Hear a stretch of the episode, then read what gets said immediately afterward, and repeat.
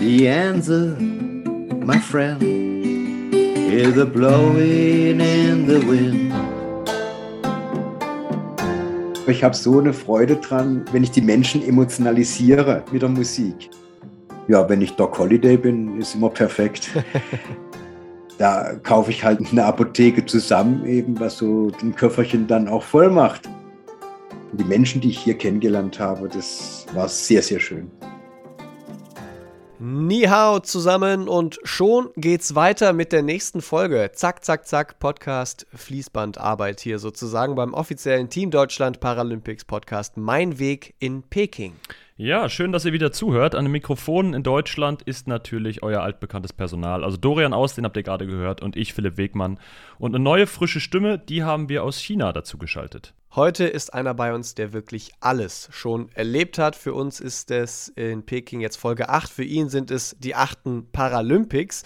Einer aus der Kategorie Team hinter dem Team und trotzdem aber auch einer, der die große Bühne kennt und sucht, und zwar im wahrsten Sinne des Wortes. Die Rede ist von Dr. Hartmut Stinus, Mannschaftsarzt der alpinen Skifahrer und sozusagen eine Ein-Personen-Boyband des Team Deutschland Paralympics. Und wir haben sie eben schon mal drauf linsen dürfen. Die Gitarre ist auf jeden Fall auch dabei. Bevor wir mit dem heutigen Mix aus Konzert und Podcast starten, möchten wir uns noch bei unserem heutigen Partner bedanken.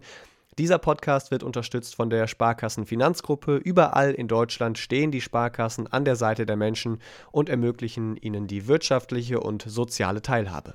Im Sport engagieren sie sich jährlich mit über 90 Millionen Euro und das Ganze dann für Vereine, das deutsche Sportabzeichen, die Eliteschulen des Sports und für die Athletinnen und Athleten von Team Deutschland und eben dem Team Deutschland Paralympics. Und warum? Weil es um mehr als Geld geht. Und damit rein in Folge 8. Schön, dass du bei uns bist, Harmut. Ja, bin ich gerne dabei. Wir nehmen die Folge jetzt so ein bisschen später auf, als wir es eigentlich ursprünglich geplant hatten, weil du tatsächlich gerade noch im Einsatz warst. Geht's Christoph Glötzner, der beim Einfahren gestürzt ist, soweit ganz gut? Wie ist da so der Stand? Wie immer, er ist top motivierter Sportler und eigentlich ein blöder Sturz, sagt er selber, und ist dann aber in den Fangzaun rein. Und da muss er eine Stange dran sein, sodass er durch schwere Prellung und eine Muskelverletzung hat. Und äh, er ist wieder im Dorf, es geht ihm ganz ordentlich. Ja, wir waren äh, unten in der Klinik in Yangqing. Äh, in dieser Klinik, da ist, äh, war hervorragende Medizin durchgeführt worden, muss man sagen. Es äh, sind Ärzte von der Uniklinik in Peking da. Das war perfekt es ist ja bei ihm jetzt noch so, muss man mal gucken, wie sich entwickelt, ob er seinen Wettkampf wahrnehmen kann, Christoph Glötzner. Ähm, junger Typ, hatten wir in Folge 5 auch zu Gast, äh, könnt ihr gerne nochmal reinhören. Musst du jetzt dann nicht nur den, den physischen, medizinischen, sondern vielleicht auch so ein bisschen den seelischen Beistand leisten, weil er sich so viel vorgenommen hatte und das jetzt so ein bisschen in der Schwebe hängt? Natürlich muss man da auch ein bisschen arbeiten, aber vor allen Dingen müssen wir gucken, dass er schmerzfrei ist. Und wenn er schmerzfrei ist, kann er auch fahren und wir tun alles, äh, ob das gelingt, ich weiß es nicht. Ja, wenn sowas passiert wie bei Christoph, dann muss man auch immer eine Ausnahmegenehmigung äh, bei der äh, WADA, NADA, beim IPC in die Wege leiten, weil ansonsten ist es ein Dopingverstoß, je nachdem, was für Medikamente man gibt. Und ja, wir haben ganz schön Schmerzmittel geben müssen heute. An der Stelle natürlich erstmal äh, alles Gute an Christoph Glötzner und gute Genesung und wir drücken die Daumen, dass das mit dem Wettkampf alles klappt. Das kann natürlich immer passieren, dass jemand irgendwie äh, ins Gestänge rutscht, besonders bei alpinen Skifahrern, aber das sind jetzt ja nicht so die typischen Aufgaben, oder? Also was ist das meiste, mit dem du dich so auseinandersetzt bei so, bei so Wettkämpfen?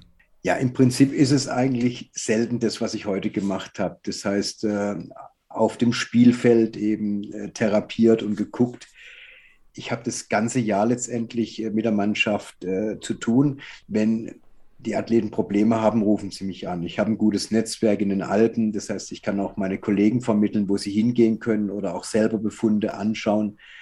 Und dann ist die ganze Anti-Doping-Problematik, die betreue ich auch mit. Das heißt, wenn ein Athlet vom Hausarzt ein Medikament bekommt, dann checke ich gegen mit dem Athlet zusammen, der das vorab gecheckt hat, ist das okay, können wir das machen oder müssen wir da äh, Schritte einleiten, äh, wie eine Ausnahmegenehmigung erwirken oder müssen wir es schnell absetzen.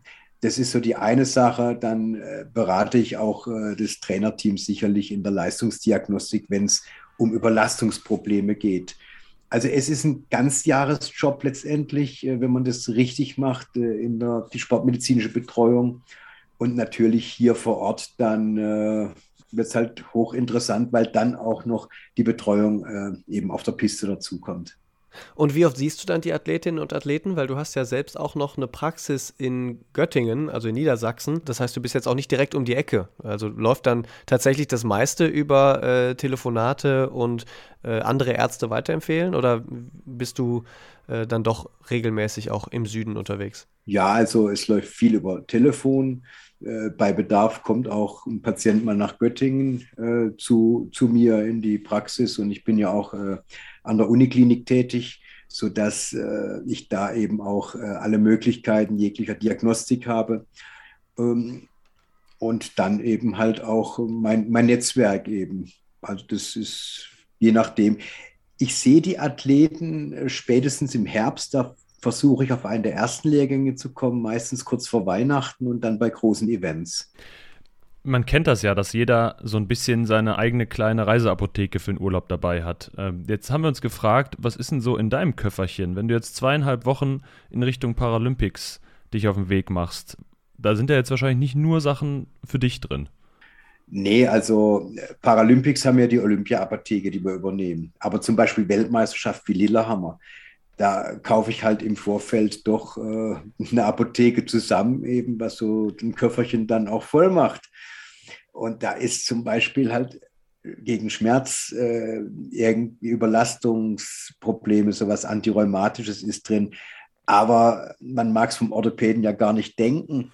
Äh, es sind auch äh, Nasentropfen, Ohrentropfen, Augentropfen, äh, dann Magen-Darm-Medikamente und äh, ja, was weiß ich, also es ist wahnsinnig viel dabei. Das hat sich über die Jahre, habe ich da wirklich eine gute Apotheke zusammengestellt, was ich immer mitnehme. Und zugegebenermaßen bei Ohren- und Augenproblemen habe ich auch mein Netzwerk zu Hause, wo ich dann auch mal Bilder schicken kann und meine Kollegen anrufen kann, was würdest du da geben? Was musstest du jetzt in Peking schon am meisten vergeben, sage ich mal? Ich meine, im Optimalfall äh, musst du ja eigentlich, hast du relativ wenig Arbeit, weil dann läuft eigentlich alles nach Plan ja, wenn ich Doc Holiday bin, ist immer perfekt. ja, aber ja, hier, es ging eigentlich ein bisschen Magen-Darm war anfangs. Aber was natürlich völlig fehlt hier, sind die Infekte Nasen-Rachenraum. Das fehlt völlig durch das konsequente Tragen der Maske. Und das haben wir normalerweise, haben wir bei jeden Paralympics-Weltmeisterschaften, ist das das Hauptproblem. Die Nasen-Rachenprobleme, die grippalen Infekte und die Magen-Darm-Geschichten eben. Das ist so die Hauptsache. Aber hier sehr, sehr, haben wir sehr, sehr wenig da. Die, mit denen du jetzt unterwegs bist oder für die du da bist, die deutschen Athletinnen und Athleten, die trainieren vier Jahre, um dann jetzt in Peking dabei zu sein und in Topform zu sein. Wie ist es denn bei dir? Bereitest du dich anders auf die Paralympics vor als jetzt zum Beispiel auf so eine WM? Oder wie, wie sind deine Vorbereitungen im Vorfeld von so Paralympischen Spielen? Also Paralympics sind ja meistens weit weg von Deutschland und da checke ich natürlich nochmal die ganzen Medikamente, Erkrankungen der Athleten, aber auch zugegebenermaßen äh, der Betreuer, um genau zu wissen, wer hat welche Allergien, äh, wer hat welche Probleme, äh, was ist in der Historie einer Krankengeschichte auch.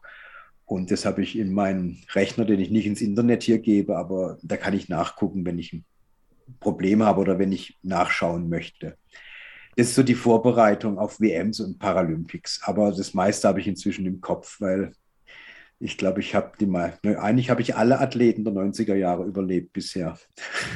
Wir haben es eingangs schon gesagt und du äh, sprichst es auch gerade an achte Paralympics. Du bist seit 1994 immer bei den Winter Paralympics dabei. Das, ist, das allein ist ja schon Wahnsinn.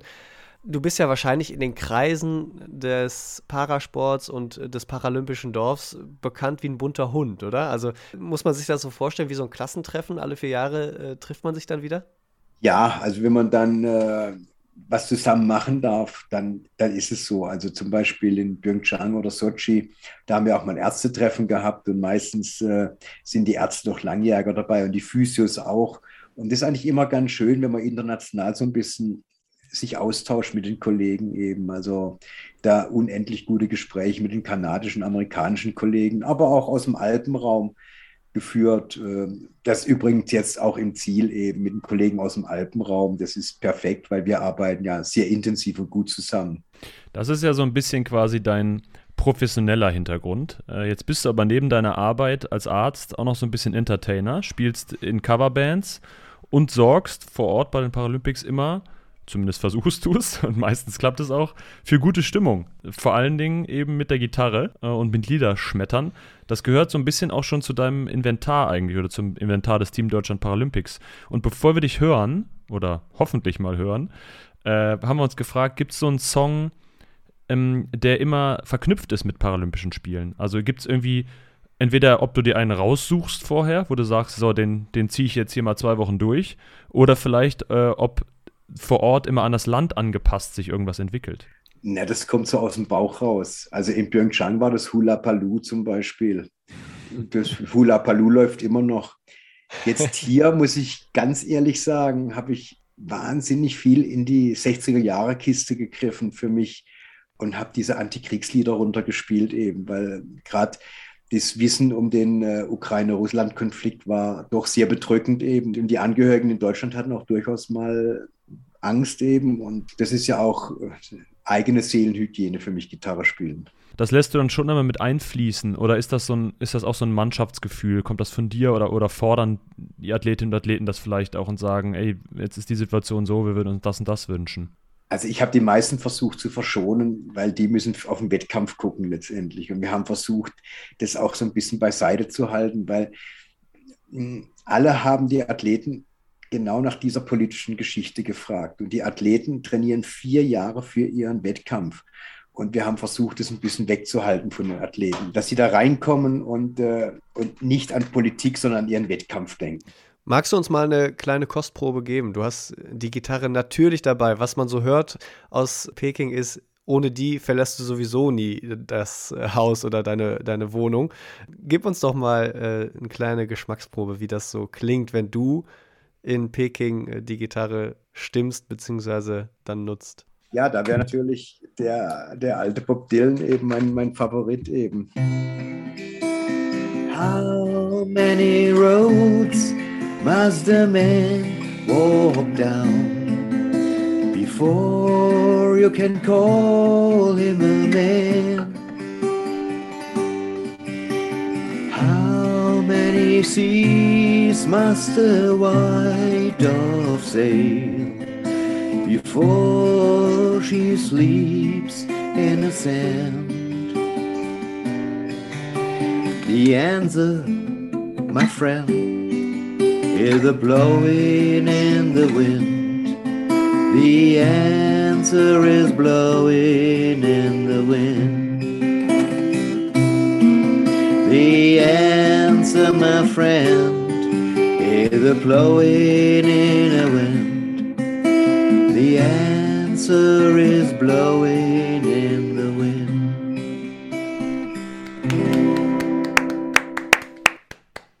Danke, Vielen Dank.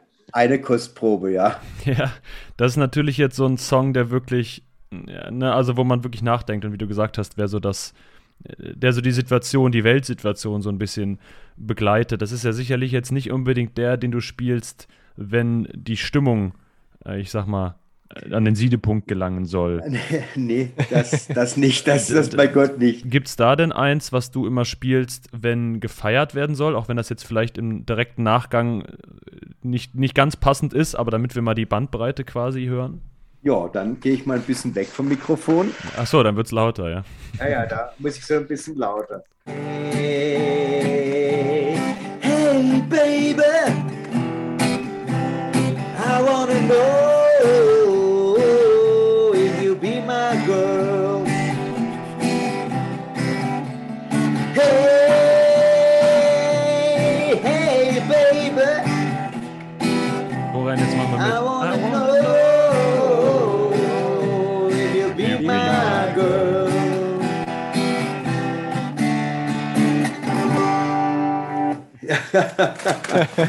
ja, das haben wir auch bei Annalena Fosters äh, Goldmedaille gespielt. Das äh, kam sehr gut, ja.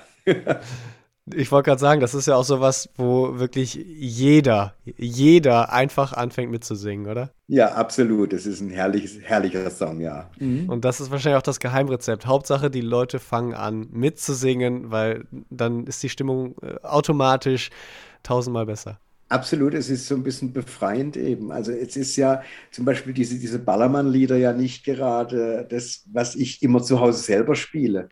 Aber ich habe so eine Freude dran, äh, wenn ich die Menschen emotionalisiere mit der Musik, dass das einfach dazugehört zu meinem Repertoire. Also auch mit meiner Coverband eben. Mein, meine, das sind alles Profis, die haben anfangs die Nase gerümpft, aber inzwischen sehen sie, die, die Party geht los damit und, äh, und die Leute sind emotionalisiert. Das ist überhaupt das, was beim Musikmachen das Wichtige ist die Emotionen. Jetzt hast du im Team Deutschland ja so eher äh, die jüngere Generation, die du quasi damit emotionalisierst. Und wenn die aber auch schon, also vielleicht auch einige neu ins Team kommen, die schon wissen, ah, Hartmut, Hartmut Schienus, das ist doch der, der immer mit der Gitarre dabei ist. Ist das denn was, was dich auch mal nervt? Oder siehst du auch so deine Rolle im Team? Nimmst du das an? Ich, ich nehme es an. Also das, ich mache das ja ganz, ganz gerne. Gitarre spielen sowieso und äh, Party mache ich auch ganz gerne. Und, äh, und es ist halt so ein bisschen die Skifahrer-Hits und äh, ja, es ist ich glaube, also bei mir gehört es dazu und das Team mag es ganz gerne, habe ich den Eindruck. Solange du nicht darauf reduziert wirst und deine medizinische Fachkompetenz äh, nicht angezweifelt wird, nur weil du immer mit Gitarre zu sehen bist, ist, äh, glaube ich, alles, alles geregelt. Du hast eben schon uns ähm, Hey Baby vorgespielt, was du Annalena Forster vorgespielt hast, als sie Gold gewonnen hat. Passt du das denn dann so auf sie an? Also ist das auch ihr Musikgeschmack oder ist das einfach ein Partysong und du weißt, da gehen sie, da gehen sie mit? Nein, ich weiß, Annalena mag auch Party-Songs ganz gerne eben. Von daher dachte ich, das könnte passen. Und Hey Baby ist ja wunderbar eben für eine weibliche Paralympicsiegerin. Die deutsche Fahnenträgerin, also Annalena Forster und ja auch Medaillenabräumerin, muss man ja sagen, äh, mag aber eben nicht nur Après-Ski, sondern hat auch für dich ein paar nette Worte parat. Die haben wir hier mal für dich. Bei Großereignissen empfängt er uns immer im Ziel. Das ist natürlich schön, wenn da jemand ist, der da ein paar schöne Worte für einen hat oder einen auch einfach mal in den Arm nimmt. Also da ist Hartmut wirklich ein herzensguter Mensch und ja, findet immer die richtigen Worte und man kann bei jedem Problem zu ihm hingehen und er hat auf jeden Fall immer einen Lösungsvorschlag. Er hat super viele Connections. Wenn wir uns verletzt haben, dann weiß er immer, an wen wir uns wenden sollen. Also er ist da wirklich super aufgestellt und äh, ich fühle mich bei ihm echt gut aufgehoben, also auch als Arzt. Das ist doch mal Balsam auf die Seele, oder? Oh ja, das ist ja, das beschämt mich ja fast so, so eine Lobeshymne, ja. Annalena ist natürlich auch eine unendlich tolle Sportlerin, muss man sagen. Also da habe ich unendlich Hochachtung vor ihr. Wie vor allen Sportlern, die hier mitfahren. Ihr müsst mal da oben stehen, on the rock und runter gucken eben. Also ich habe schon immer eine hohe Wertschätzung gehabt, aber da habe ich gedacht, boah, ey, pff, dass die das machen, wahnsinnig. Also unglaublich. Das sind tolle Menschen, tolle Sportler, die wir hier haben. Das ist einfach nur großartig. Das scheint aber ja tatsächlich eine besondere Verbindung zwischen Annalena und äh, dir zu sein, weil, das hat sie ja auch im Ton gerade gesagt, du begrüßt sie immer unten im Ziel und wartest dort immer. Und zwar immer mit den Worten, schön, dass du da bist. Was hat es denn damit auf sich? Das ist ja, das ist irgendwie so ein, ein simpler Satz, der offenbar aber zu so einer Routine geworden ist, dass er so besonders geworden ist. Ja, äh, auch, ich sage immer, alles wird gut. Also das sind so, aber das ist meine, meine Grundeinstellung auch. Ich habe eine extrem positive Grundeinstellung und äh, weiß auch irgendwie, passt es eben und freue mich, wenn die ins Ziel kommen eben. Ich freue mich, wenn die den Lauf gut geschafft haben. Das sage ich, ja, Mensch, schön, dass du da bist. Also es ist wunderbar. Du bist runtergekommen, du bist im Ziel eben und äh, das ist ja schon mal das Erste eben. Keine Verletzung, ich kann weiter Doc Holiday sein, ist ja auch ein bisschen Selbstzweck. nein, nein, ich freue mich unendlich, wenn ein Lauf gut klappt und die Sportler Erfolg haben. Das ist, äh, dafür arbeiten die so hart. Und da stelle ich auch all mein medizinisches Wissen, was ich habe, mein Netzwerk eben, stelle ich da zur Verfügung, dass ich da im Team, hinter dem Team eben versuche, halt einen guten Job zu machen. Und ja, Wie verfolgst du denn dann so Rennen? Also du stehst unten im Ziel und empfängst die, aber wie, wie fieberst du so mit? Wie muss man sich das vorstellen? Ich, ich, vermute mal, es gibt dann unten im Zielbereich Monitore, wo du das Rennen komplett schauen kannst. In welcher emotionalen Grundhaltung bist du da? Ich bin da schon emotional sehr dabei. Also, also diese Woche äh, musste ich mich an der Schweizer Kollegin festhalten, sonst wäre ich zusammengebrochen, als Annalena Gold geholt hat. Ja, da habe ich so, ich, ich kann nicht mehr hingucken. Ich habe mir es fast von der kommentieren lassen, das Rennen eben. Das, das war schon äh, schlimm. Aber ich bin immer emotional sehr dabei eben. Also und hoffe, dass das toll läuft für die Athleten. Und äh, ja, und die Emotion ist echt. Es kommt tief aus, auf dem tiefsten Innern kommt die. Würdest du jetzt eigentlich so rückblickend auf diese acht Paralympics sagen, gab es da schon mal so sehr kritische Fälle auch? Also ohne, dass du jetzt irgendwie Namen oder bestimmte Verletzungen sagst, aber gab es was, wo du gesagt hast, ach du Schande, da wo die Karriere auch dabei war, was wir beide jetzt die, äh, ich zähle uns jetzt einfach mal zur jüngeren Generation, vielleicht nicht so direkt im Kopf haben? Ja, es gab schon so ein paar kritische Situationen, gab es eben. Also 1998, weiß ich noch, in Nagano hatten wir eine Verletztenmisere. Da habe ich gleich meiner Frau mal irgendwann abends angerufen und ich möchte jetzt nach Hause. Da war mhm. ich wirklich äh, auch selber am, fast am Ende, auch mit, mit schwer komplikativen Fällen eben. Ansonsten, ja, in äh, Turin, da war auch fast eine lebensbedrohliche Situation. Also es gab schon so ein paar Situationen, die, die schwierig waren oder man sagt ja heute, die intensiv waren und zwar höchst intensiv. Aber alles gut gegangen, eben alle gesund dann nach Hause gekommen und das ist natürlich dann schön. Klopf auf Holz, das äh, wünschen wir natürlich auch für die Paralympics in Peking jetzt. Ja. Nee, vielen Dank. Und meist sind bei den Paralympics auch gute Ärzteteams am Start und wir Nationen helfen uns gegenseitig, die Ärzte. Und das ist es, was hier auch großartig ist eben. Ich weiß nicht, wie es bei Olympia ist oder sonst, aber wir helfen uns gegenseitig, besprechen auch manchmal was gegenseitig eben. Da kommen Kollegen zu mir und sagen, Mensch, wie willst du das machen mit einer Erfahrung? Willst du den starten lassen? Ja, nein. Oder ich frage Kollegen, Mensch, was würdest du machen? Würdest du jetzt richtig intensiv medizinisch rangehen? Was würdest du machen? Und ich habe da auch einen Kollegen gehabt, eben, äh, in früherer Zeit eben, äh, dem bin ich sehr dankbar, mit dem habe ich hervorragend zusammengearbeitet eben. Nee, also habe viel mitgenommen, auch selber. Das sind wahrscheinlich wirklich Erfahrungen fürs Leben, die man da dann auch macht. Wir kommen so langsam zum äh, Abschluss unserer Folge und da haben wir immer eine kleine Kategorie vorbereitet und zwar lassen wir von unseren Gästen Sätze vervollständigen. Wir haben drei an der Zahl vorbereitet. Wir liefern die erste Hälfte vom Satz und du, Hartmut, dann die zweite Hälfte. Ich schmeiß dir mal den ersten rüber nach Peking oder nach Yanqing. Mein wichtigster Moment auf dem Weg nach Peking war, mich zu entscheiden, dass ich mitfahre, nochmal. Stand das auf der Kippe? Äh, ich überlege immer, ob ich nicht zu alt bin, zugegebenermaßen, ob die Mädels und Jungs nicht mal einen Jüngeren verdient hätten. Aber gerade im medizinischen Bereich braucht es doch oft sehr viel Erfahrung. Das ist richtig, die habe ich natürlich, ja. Aber ich reflektiere mich schon sehr. Und was hat dann den Ausschlag gegeben, dass du gesagt hast, ich mach's nochmal? Ich war letztes Jahr, äh, als Lockdown war, war ich in Leogang und ich habe so ein gutes Gefühl gehabt mit der Mannschaft und mit mir, dass ich gesagt habe, ja, ich glaube, das, das passt dieses Jahr, weil es war ja nicht nur Peking, es war auch Lillehammer. Also ich bin jetzt fünf Wochen mit der Mannschaft unterwegs. So lange war ich noch nie unterwegs. Ist aber auch dem geschuldet, dass ich äh, meine Praxisklinik vor zwei Jahren verkauft habe und da jetzt als angestellter Arzt lebe und freigestellt wurde, jetzt zumindest für die Paralympics. 2022 ist in China das Jahr des Tigers. Und jetzt musst du vervollständigen, wenn ich ein Tier für mein Geburtsjahr wählen könnte, wäre das? Der Tiger. Tatsächlich, wieso? Ich mag Tiger gerne, das von jeher schon. Ansonsten wäre es das Pferd, weil meine Frau gerne reitet. Es ist nicht ganz so. Es ist das Schwein, äh, wenn man auf dein Geburtsjahr guckt. Aber steht für Dinge, die besonders bei Medizinern wichtig sind, nämlich für Hilfsbereitschaft und auch, dass du friedlich bist oder dass Menschen, die im Jahr des Schweins geboren sind, friedlich sind. Du hilfst also besonders gerne anderen. Das passt doch eigentlich auch ziemlich gut, oder?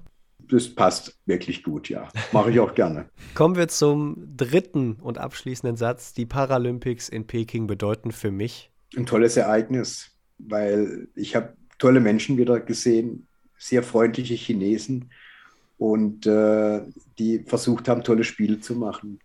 Und das meine ich jetzt überhaupt nicht politisch, sondern einfach, für mich sind die Menschen wichtig eben. Und das Regime, was dahinter steckt, möchte ich einfach mal so stehen lassen. Da haben wir sehr, sehr viel in den Medien gehört. Das fand ich auch sehr gut. Aber die Hilfsbereitschaften, die Menschen, die ich hier kennengelernt habe, das war wieder war sehr, sehr schön. Sagt Dr. Hartmut Stinus, zu Gast in unserer achten Folge von Mein Weg in Peking. Und wir wünschen dir noch ganz viel Spaß vor Ort äh, auf dass du vielleicht wirklich Doc Holiday bleibst und alle gesund bleiben und vor allem noch tolle Auftritte mit der Gitarre im Paralympischen Dorf. Ja, vielen Dank, bedanke mich auch bei euch. War schön. Wir beide jedenfalls hoffen, dass ihr da draußen auch Spaß beim Hören und äh, ja, bei der Musik natürlich auch heute mal hattet. Abonniert diesen Podcast gerne auf euren Lieblingsplattformen und lasst uns eine Bewertung da und klar unterstützt das Team Deutschland Paralympics auch auf den Social Media Plattformen. Und wie ihr wahrscheinlich eh schon wisst, auf den Social Media Kanälen könnt ihr dann auch an der nächsten Folge womöglich mitwirken. Also einfach mal reingucken und äh, gucken, was das Team Deutschland Paralympics Media Abteilung da vorbereitet hat. Wir sind Philipp und Dorian und melden uns schon ganz bald mit der nächsten Folge von Mein Weg in Peking. Bis dahin und Womanting von unserer Seite. Und jetzt kommt nochmal Hartmut mit dem Song Hotel California. Den hast du gespielt, als Annalena Forster bei der Dopingkontrolle saß. Also von daher, bitte Hartmut. Mirrors on the ceiling, the pink champagne on ice. She said we are all prisoners here. Own device. And in the mother's chambers they get gathered for the feast. They stab it while stealing knives, but they never beast. Last thing I remember, I was running for the door. I had to find the passage back to the place I was before. Relaxate tonight, man. We are programmed to receive. You can check out anytime you like. You can never leave. Welcome to the Hotel California. Such a lovely place. Such a lovely face. Living in a Betsy Hotel, California. Any time of year, you can find it here. Schatz, ich bin neu verliebt. Was? Drüben. Das ist er. Aber das ist ein Auto. Ja, eben. Mit ihm habe ich alles richtig gemacht. Wunschauto einfach kaufen, verkaufen oder leasen. Bei Autoscout24. Alles richtig gemacht. Wie baut man eine harmonische Beziehung zu seinem Hund auf? Puh, gar nicht so leicht. Und deshalb frage ich nach, wie es anderen Hundeeltern gelingt, beziehungsweise wie die daran arbeiten. Bei Iswas Dog reden wir dann drüber. Alle 14 Tage neu mit mir, Malte Asmus und unserer Expertin für eine harmonische Mensch-Hund-Beziehung, Melanie Lippisch. Ist was, Dog? Mit Malte Asmus. Überall, wo es Podcasts gibt.